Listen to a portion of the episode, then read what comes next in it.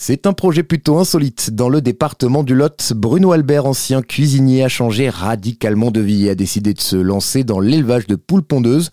Son exploitation, le bois des Galines, a toutefois une particularité. Ici, il n'est pas question de réformer les poules, c'est-à-dire les envoyer à l'abattoir une fois qu'elles ne pondent plus assez pour être rentables. Bruno veut les garder chez lui. Il veut ouvrir une maison de retraite pour poules pondeuses. Il est avec nous aujourd'hui pour en parler sur RZN Radio. Bonjour Bruno.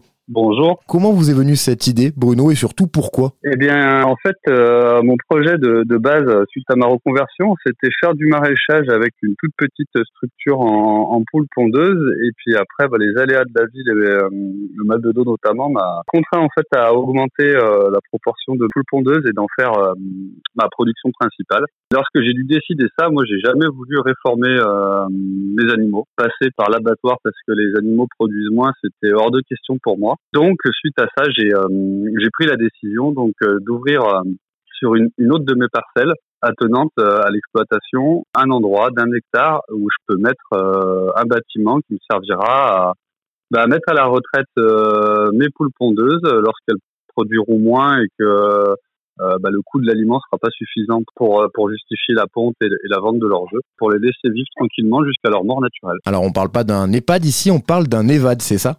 C'est ça, c'est un établissement d'hébergement pour volailles âgées dépendantes, donc qui sera créé euh, au sein d'une association. Donc les dons euh, à l'association, la vente de leurs œufs puisqu'elles continuent à produire, c'est juste qu'elles vont produire moins euh, chaque année jusqu'à la fin de leur vie. Mais on arrivera à leur payer l'eau et le grain assez facilement. Moi, je peux me le permettre, contrairement à d'autres agriculteurs qui ont énormément de volailles, je peux me le permettre parce que je vais rester très petit. Euh, je n'aurai jamais plus de 250 euh, volailles en production, qui dimensionne à peu près mon EVAD à, à 400 volailles euh, au bout de 10 ans plus les poules que les, les, les, gens pourront adopter pour mettre dans leur jardin, parce que c'est quand même aussi euh, un bon moyen de valoriser les déchets ménagers, puis d'avoir des œufs euh, régulièrement pour les gens qui le peuvent. Alors effectivement, c'est quelque chose que l'on voit assez souvent hein, maintenant dans la presse locale, des appels pour sauver des, des, des poules de réforme, pour leur éviter euh, l'abattoir. On en a même déjà parlé sur RZN Radio. Vous, c'est un petit peu inspiré de ça, en fait, c'est ça? C'est ça, c'est ça. C'est quelque chose qui avait déjà été plus ou moins fait, et j'ai eu la chance d'avoir été contacté par une association basée en Bretagne qui est spécialisée dans le sauvetage de de, poules pondeuses qui actuellement euh, fait du sauvetage sur des, des lots de 2000, 3000 euh, volailles. Ces personnes, euh, grâce à leur réseau, pourront éventuellement, lorsque j'aurai des poules à réformer, leur trouver des familles d'accueil. Et pour les autres, elles resteront en maison de retraite. Et alors, où en êtes-vous actuellement de ce projet? Ça avance bien?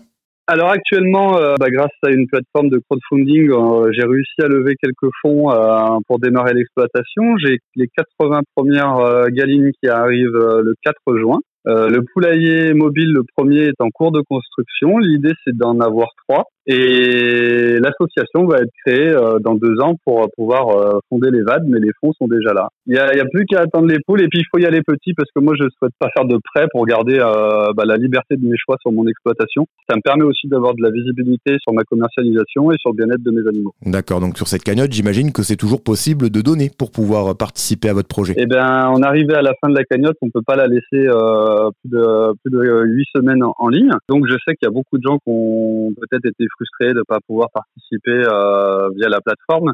Maintenant, euh, je vais le mettre sur le Facebook euh, Le Bois des Galines, comme quoi je vais laisser encore ouvert l'adoption d'une galine à, 40 euros et euh, ou alors une place réservée en EVAD à 60 euros pour les personnes qui souhaitent participer et soutenir le projet, euh, que je remercie d'ailleurs par avance. En retour de cette participation et, du chèque reçu à l'exploitation, euh, j'enverrai par mail un carton qui, qui stipule la contrepartie auquel les personnes ont droit.